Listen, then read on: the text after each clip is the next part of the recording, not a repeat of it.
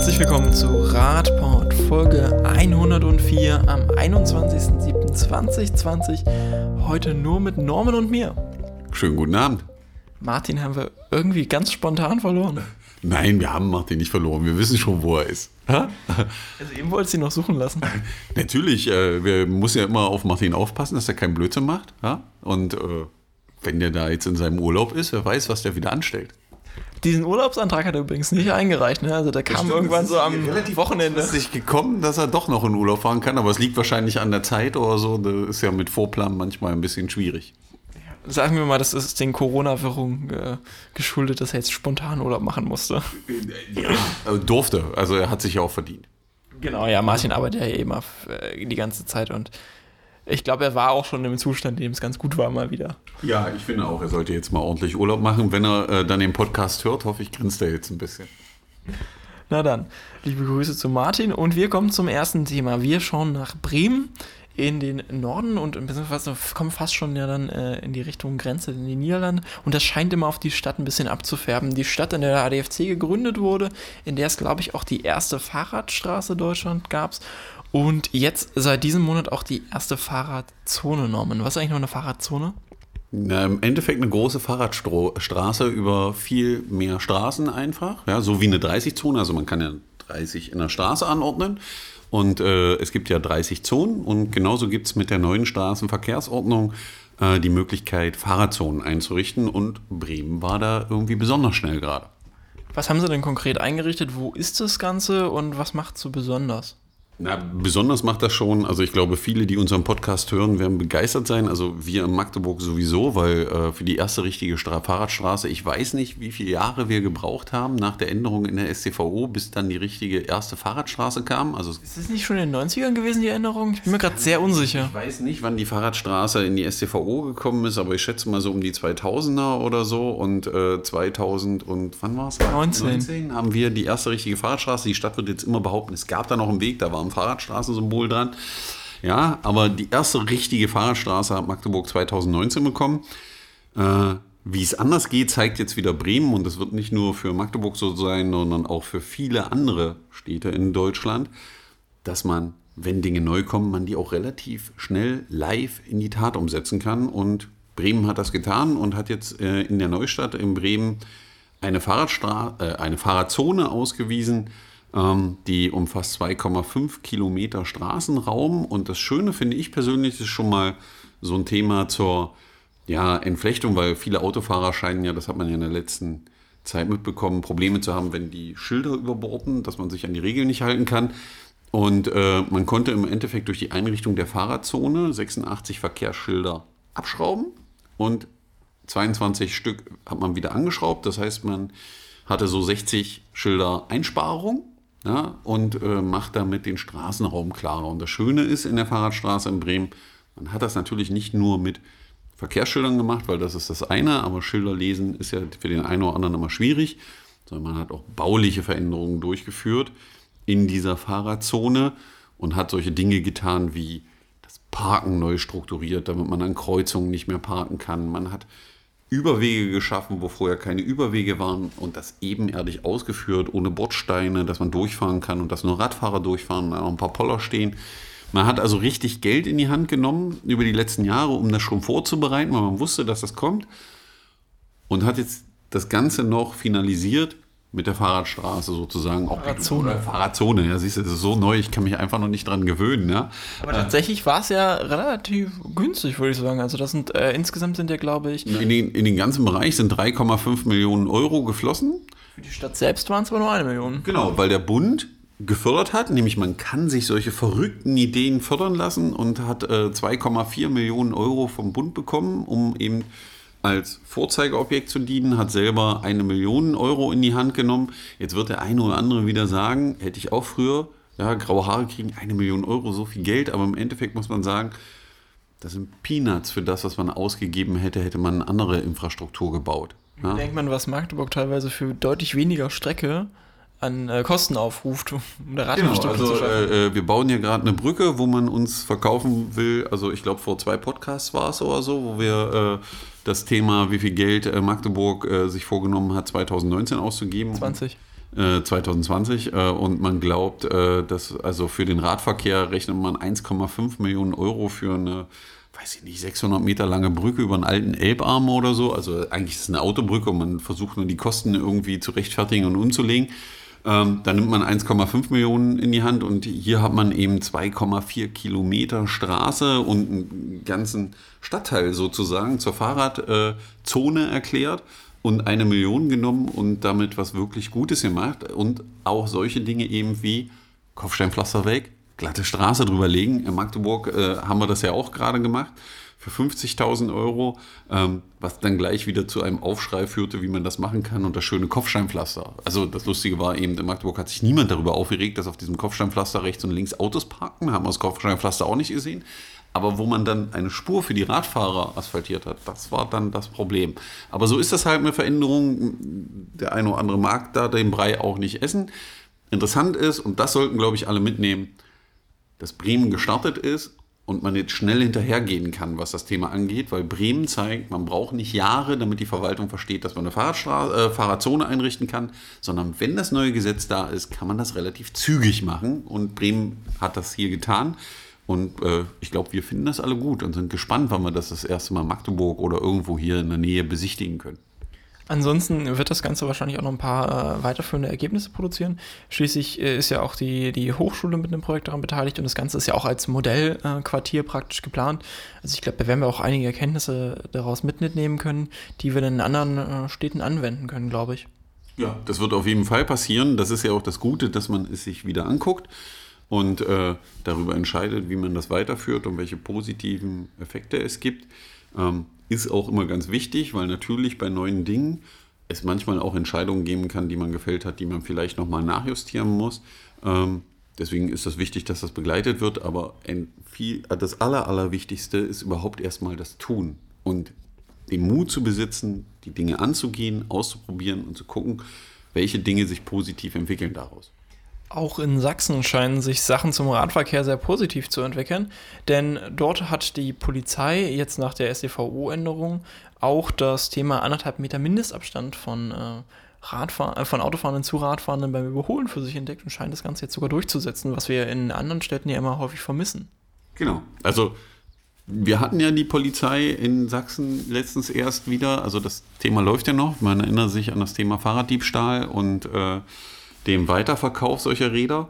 Äh, genauso gibt es aber auch Mitarbeiter und Beamte, äh, die sich für sehr positive Dinge einsetzen und das Thema vorwärts bringen und so auch das Thema 1,5 Meter Mindestabstand. Das Schöne ist, in Dresden werden die Fahrzeuge der Polizei mit den Aufklebern versehen, mit den 1,5 Metern, äh, wo auf den Fahrzeugen dann das draufsteht, was zwei Dinge positiv hat. Zum einen, dass die Beamten, wenn sie in ihre Fahrzeuge einsteigen und diese beladen, das als Erinnerung wiedersehen und sich dementsprechend hoffentlich verhalten und damit auch dieses Verhalten kontrollieren, wenn sie auf der Straße sind. Und das macht die Polizei in äh, Dresden jetzt, dass auch sie kontrolliert, dass die Überholabstände beim Überholen von Radfahrenden eingehalten werden. Und das ist eben ganz wichtig, weil es gibt jetzt die Änderung der StVO, wo das drin steht, aber das ist ein Blatt Papier, auf dem es steht. Und das muss in der Realität ankommen und dazu gehört es eben auch, dass man Kontrollen durchführt und damit Aufklärungsarbeit betreibt. Ähm, und da gibt es eben die zwei Möglichkeiten. Öffentlichkeitsarbeit, indem ich das auf meine Fahrzeuge klebe und damit kommuniziere und äh, die Nutzer darauf hinweise, dass es diese Regel gibt und auf der anderen Seite, dass ich Kontrolle durchführe. Ähm, finden wir sehr gut, würden wir uns, glaube ich, auch für Sachsen-Anhalt wünschen. Da gibt es nur irgendwie Probleme, Aufkleber auf Autos zu machen, laut Aussage des Innenministeriums dass das technisch irgendwie nicht möglich ist. Wir werden mal in Dresden anfragen, wie hoch die technischen Hürden waren. Wahrscheinlich gibt äh, die Polizei dann dort bald Weiterbildungsseminare dafür. Wie man Aufkleber auf Heckscheiben klebt. Ja. ja, und es gibt ja auch häufiger, gab es ja in der, im Zuge der STO-Vornewelle häufig mal das Argument, man könne das ja, ja gar nicht richtig messen mit diesem Abstand da und es ist so schwierig. Mhm. Vielleicht kann man da dann auch nochmal nachhelfen, wie man das dann ich, richtig Ich habe schon mehrere technische Lösungen gesehen, äh, äh, die sicherstellen, dass man das beweisen kann. Ähm, in Magdeburg würde mir ja so eine Fahrradstraße einfallen, da muss ich das noch nicht, also in dem Moment, wo der Autofahrer den Radfahrenden überholt, steht fest aufgrund der Breite der Fahrbahn, dass er die 1,5 Meter nicht angehalten hat. Also kannst du gar nicht diskutieren an der Stelle, weil einfach der Straßenraum das nicht hergibt und das, was man in der Mathematik, glaube ich, bis Klasse, also spätestens Klasse 4 muss man es verstanden haben, wie Plus funktioniert, oder? Muss ja auch noch abziehen. Also. Ja, aber eigentlich ist es nur aufaddieren und dann vergleichen, was ist größer, was ist kleiner. Ich glaube, das ist Mathe fünfte Klasse oder so. Aller spätestens ist das. Ich würde mal sagen, wenn du in der ersten Klasse das, also oder vielleicht zweiter, ich, nee, ich weiß nicht, wie das mit die größer und kleiner als. Das ist schon ein bisschen komplizierter. Es kann sein, dass es dritte und vierte Klasse ist. Aber gab es da nicht? Gab's, also ich habe jetzt irgendwie so, so Schlangen und Pac-Mans im, im, Kopf, wo die immer so das, das Größere. Ich weiß nicht, was bei dir in der Schule los war, was ihr da gemacht habt. Wo ich zur Schule gegangen bin, wir hatten ja nichts. Ja? Also ich bin ja ein bisschen älter als du und da haben wir das noch, glaube ich, so mit Zählstäbchen gemacht und was ist mehr und was ist weniger. Ich weiß nicht, wie das heute läuft. Das heute wäre bei mir jetzt auch schon einige Jahre her. Also, keine Ahnung. Das war doch bei dir erst gestern, Marco. Ja? Also meine erste Klasse ist jetzt dann 17 Jahre oder sowas her. Das ist schon etwas Zeitdifferenz. Ist das kein Zeitraum? Ja. Wir kommen mal direkt zum nächsten Thema. Da geht es auch um Zahlen, beziehungsweise ja. eigentlich eher um eine sehr ähm, merkwürdige Befragung des MDR zum Thema Radverkehr im weitesten Sinne. Ja, uns, auch unser äh, lieber Herr Hoffmann in Abwesenheit wurde erstmal grundsätzlich zum Thema interviewt. Da ging ja, es um. Der Bericht, der Bericht an sich, den der MDR mit seiner Umfrage promotet hat, war jetzt gar nicht so verkehrt. Ja, also wenn man sich den angeguckt hat, ist irgendwie eigentlich die Umfrage, die sie geschaltet haben, sollte eigentlich auf einen Bericht verweisen, der dann abends bei Ihnen im Abendprogramm läuft. Ich glaube, man kann das im äh, Online-Shop da noch angucken, also in der Mediathek. Online-Shop. In der Mediathek vom MDR. Äh, äh, aber die Umfrage, die Sie gemacht haben, da ist, glaube ich, uns allen so ein bisschen äh, das Telefon aus der Hand gerutscht, wo wir es gelesen haben, weil äh, der MDR hat sich gesagt, ach, na, wir stellen einfach mal eine ganz provokante Frage, ja, um mal äh, mit einem Thema zu provozieren, was eigentlich schon konfliktbeladen ist, nämlich das Thema Radverkehr und dass die Radfahrenden eben auf die Frechheit kommen. Es gibt noch ein, noch ein weiteres Konflikt, Kosten, Preise, Steuern. Genau. Ne, also äh, es ist ja zum einen, dass die Radfahrer auf die bescheuerte Idee kommen, mehr Platz zu fordern. Ja? Und dann noch dieses immer gewählte Thema, na, Radfahrende zahlen ja keine Steuern. Das ist ja so eins der Totschlagargumente, wenn man irgendwo diskutiert. Ja, die Radfahrer können ihre Radwege ja erstmal selber bezahlen und so ein Kram. Das ist ja so das, was man immer wieder hört, wo ich sage, ja, das können wir gerne machen, auf den Deal lasse ich mich ein. Wenn auch Autofahrende ihre Wege selber bezahlen. Jetzt wird der eine oder andere, der unseren Podcast vielleicht hört, weil er kein Radfahrer ist, in die Tischkante beißen. Aber es gibt dazu Zahlen, die klar belegen, dass jedes Fahrzeug mit 2000 Euro im Jahr gesponsert wird. Ja, also wenn der Autofahrer die 2000 Euro Kosten übernimmt, dann können wir über alles reden. Sieht halt daran, dass die ganze Infrastruktur unterhalten einfach deutlich teurer ist, als das, was reinkommt. In unserem Podcast, da haben wir das auch besprochen, äh, äh das Thema. Aber ähm, die äh, Jungs vom MDR oder Damen vom MDR haben sich gedacht, da, wir stellen noch eine ganz provokative Frage rein. Und äh, es geht um die Frage, also die haben eine Befragung durchführen lassen, haben die Frage gestellt, soll der Benzinpreis eine Radwegsteuer beinhalten, die ausschließlich für den Ausbau des Fahrradnetzes in Deutschland genutzt wird? Können wir erstmal über die Ergebnisse vielleicht reden, bevor wir über die darauf eingehen? Ja, also das ist die Frage und die Ergebnisse, oh welch Überraschung war, dass 60 Prozent gesagt haben, nein oder auf gar keinen Fall oder eher nein. Ja, also bei einer deutschlandweiten Befragung. Die andere Seite waren zu, äh, lass mich mal kurz rechnen, grob 30 Prozent, die gesagt haben, ja, können wir machen. Also 18 Prozent auf jeden Fall und 12,3 Prozent äh, eher ja. ja. Und 7 Prozent haben irgendwie keine Meinung zu dem Thema. Oder dachten sich, die Umfrage hat irgendwie eine sehr merkwürdige Fragestellung. Ich weiß gar nicht, was ich dazu sagen soll. Ja, genau. So könnte man das auch sehen, weil, äh, also wenn es diesen Kampf immer gibt, also der immer wieder nach vorne getrieben wird, weil den gibt es in meiner Welt eigentlich gar nicht, weil Radfahrer sind auch Autofahrer, Autofahrer sind auch Radfahrer und Fußgänger und was weiß ich nicht, weil die meisten bewegen sich multimodal äh, durch die Gegend. Aber man macht natürlich wieder die Diskussion auf und stellt dann diese Frage, dass man den Autofahrer, dem man den Platz wegnimmt und dem man den ganzen Tag erzählt, du bist der Böse im Spiel, also dieses Gefühl hat er ja. Und den fragt, und jetzt fragt man ihn noch, und jetzt bezahlt er noch für die Radfahrer, die an allem schuld sind, ja, um das jetzt mal ganz nach vorne zu treiben von der Diskussion. Und dann kommt das Ergebnis raus. Oh, welche Überraschung. Wir sollten vielleicht erstmal grundsätzlich sagen, ähm, der Bericht leitet ein mit, es handelt sich hier um ein, äh, äh, nur in der Theorie äh, befindliches äh, Konzept verweist aber nicht darauf, wo diese Theorie herkommen sollte. Also es gab keinen derartigen Vorschlag, wo man gesagt hätte, na okay, wir wollen jetzt mal Radwege aus, äh, aus den Benzinpreissteuern finanzieren. Was grundsätzlich erstmal nicht möglich ist, denn Steuern sind nicht zweckgebunden. Also ich kann nicht sagen, ich hebe eine Steuer und gebe sie nur dafür aus. Dafür haben wir Gebühren. Deswegen geben wir nämlich für den öffentlich-rechtlichen Rundfunk Gebühren aus und nicht Steuern. Die sind nämlich zweckgebunden an der Stelle. Genau. Das ist ja auch so ein Thema, was die meisten äh, äh schwierig verstehen. Aber Steuern kann ich zwar erheben, aber der Vaterstaat, also das Parlament, was wir gewählt haben, die Regierung, die entscheidet dann darüber, wofür dieses Steuergeld ausgegeben wird. Das ist ihr Job. Ja, und äh, Steuern werden eben auf verschiedene Dinge erhoben. Deswegen geht es schon mal gar nicht, dass ich sage, ich führe eine Radwegsteuer auf Benzin ein. Ja, verstehen aber die meisten nicht mit der Frage und damit schafft man wieder, damit schafft man wieder irgendwelche Befindlichkeiten gegeneinander und ich verstehe den Sinn dieser Befragung einfach überhaupt nicht. Also du? Ich kann ehrlich gesagt auch nicht ganz gut nachvollziehen, weil also grundsätzlich, normalerweise stellt man solche Anfragen ja zu, würden Sie so einem Gesetzesentwurf zustimmen und nicht, wenn es so einen Gesetzesentwurf tatsächlich eine Diskussion gibt, den gibt es genau. ja hier an der Stelle nicht. Ähm, in, und dann erscheint mir diese, diese, also man ordnet das zwar im Bericht nachher auch ein, dass es keine Zweckbindung gibt, aber das vorauszusetzen, dass die Befragten das wissen, halte ich auch schon für sehr abenteuerlich.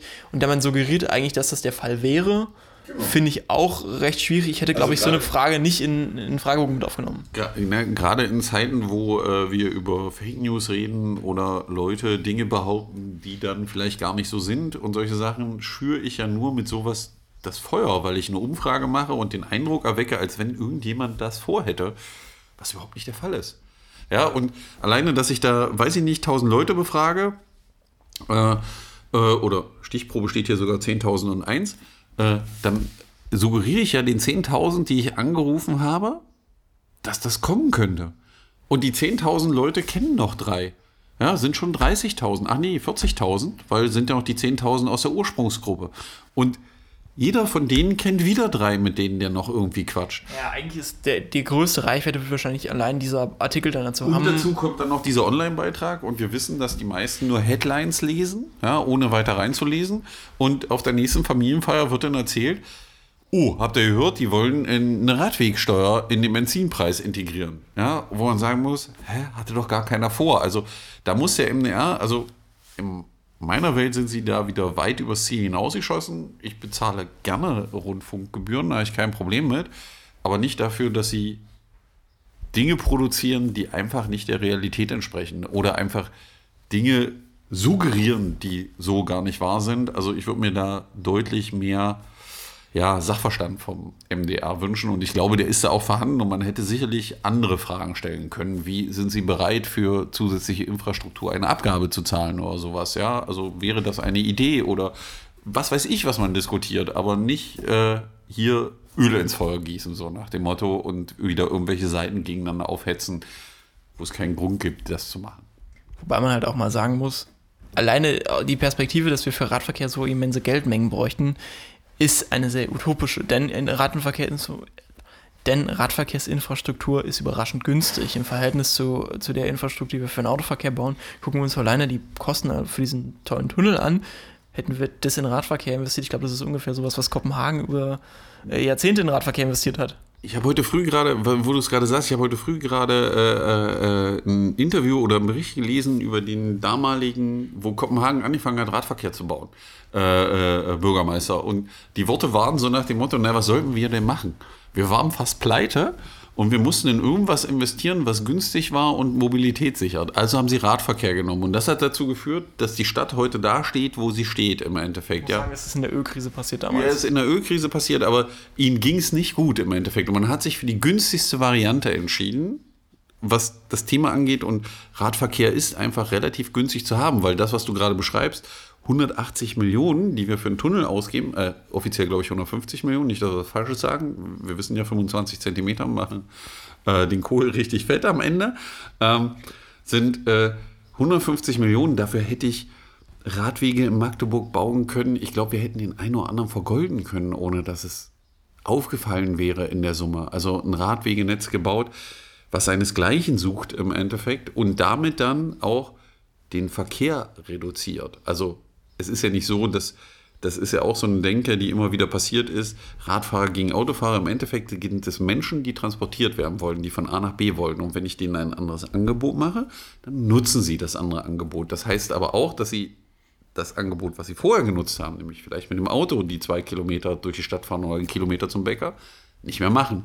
Das heißt, ich habe die Ausgaben für die Infrastruktur nicht mehr, für die Instandhaltung, all diese Dinge und spare am Ende Geld. Ja, darüber hätte man alles reden können in dieser Befragung, ja, und um das auf das Thema hinzuweisen und mal eine positive Richtung einzunehmen. Aber nein, die Redakteure vom MDR haben sich gedacht, wir stellen mal was richtig Provokantes rein und ziehen damit ordentlich vom Leder. Was ich persönlich schade finde. Ja, vertane Chance an der Stelle und vielleicht, also der MDR macht ja auch noch andere Berichte. Das ist ja auch der, der Vorteil einer schönen, aufgebreiteten äh, öffentlichen rechtlichen Rundfunks. Da gibt es verschiedene Redaktionen, sehr viel Pluralismus und da gibt es dann auch die gegenteiligen Beiträge dazu. Man muss ja dazu sagen, dass der Bericht nachher gar nicht so populistisch war den sie äh, äh, produziert haben. Also man hat da schon relativ viele Dinge gezeigt. Man hat auch Beispiele aus den Niederlanden, hat auch Probleme, die auf, äh, in Deutschland bestehen, gezeigt. Also der Bericht selber war völlig in Ordnung. Und äh, da war für jede Seite was dabei und man konnte sich ein vernünftiges Bild machen und eine Diskussionsgrundlage bilden. Aber die Einleitung war eben, also die, der, wie nennst du das immer, äh, die Klickzahlen nach oben treiben? Clickbait. Ja, Clickbait machen. Das war das, was sie da, glaube ich, versucht haben. Das ist eigentlich schade. Wir kommen zum Ende unseres Podcasts und wir haben noch eine Empfehlung für die MagdeburgerInnen unter euch. Falls ihr festgestellt habt, dass unser äh, Fahrradfrühjahrsputz als Radkultur im April ausgefallen ist, weil da sowas wie eine Pandemie war, die eigentlich immer noch da ist, aber inzwischen äh, haben wir, glaube ich, nicht mehr ganz so drastische Situationen, wie, wie sie damals befürchtet haben, ähm, findet unser Fahrrad nicht ganz so Frühjahrsputz jetzt doch noch statt, nämlich äh, am kommenden Sonntag. Das macht immer mal Sinn, Marco nach der Gravel-Tour auf jeden Fall. Wenn ihr Samstag eine Gravel-Tour fahrt, könnt ihr am Sonntag kommen, um das Fahrrad zu putzen. Wenn ihr noch so ein paar kleine Probleme am Rad habt, dann ist sicher Norman auch bereit, euch zu helfen. Nein, ich, ich habe kein Werkzeug bei. Ich weiß nicht, wie das geht. Also kleines Werkzeug für Mini-Sachen gibt es, äh, ansonsten was zum Putzen und, äh, glaube, Kuchen das, vielleicht auch noch. Genau, ich glaube, das äh, äh, Lustige ist einfach, der eine oder andere findet Fahrradputzen vielleicht nicht so cool. Alleine macht das immer nicht ganz so viel Spaß. Äh, deswegen machen wir das ja. Genau, deswegen machen wir, äh, stellen wir einen Ort zur Verfügung, an dem wir uns treffen und vielleicht putzen wir dann auch Räder, quatschen nicht nur die ganze Zeit über Fahrräder und Probleme, die herrschen, haben einfach einen netten Nachmittag zusammen, essen ein Stück Kuchen. Ich freue mich drauf. Ja, und das kann man auch woanders machen. Da lernt man dann auch andere Radfahrende kennen. Das ist immer ganz lustig. Also hier in Magdeburg am kommenden Sonntag, 26.07. um 15 Uhr vor dem ADFC Breiterweg 11a. Jetzt weiß auch ich, was ich nächsten Sonntag tue. Ja? In dem Sinne, wir hören uns nächste Woche nochmal wieder und bis dahin gute Fahrt, viel Spaß beim Putzen und tschüss. Bis äh, die Tage wieder. Äh, nächste Woche ist Martin wieder dabei, oder? Ich hoffe es. Ja, wir gehen davon aus, dass der. Ich habe noch keinen Urlaubsantrag gesehen. Nein, ich glaube auch, dass er wieder da ist. Wir freuen uns auf ihn. Tschüss. Bis denn.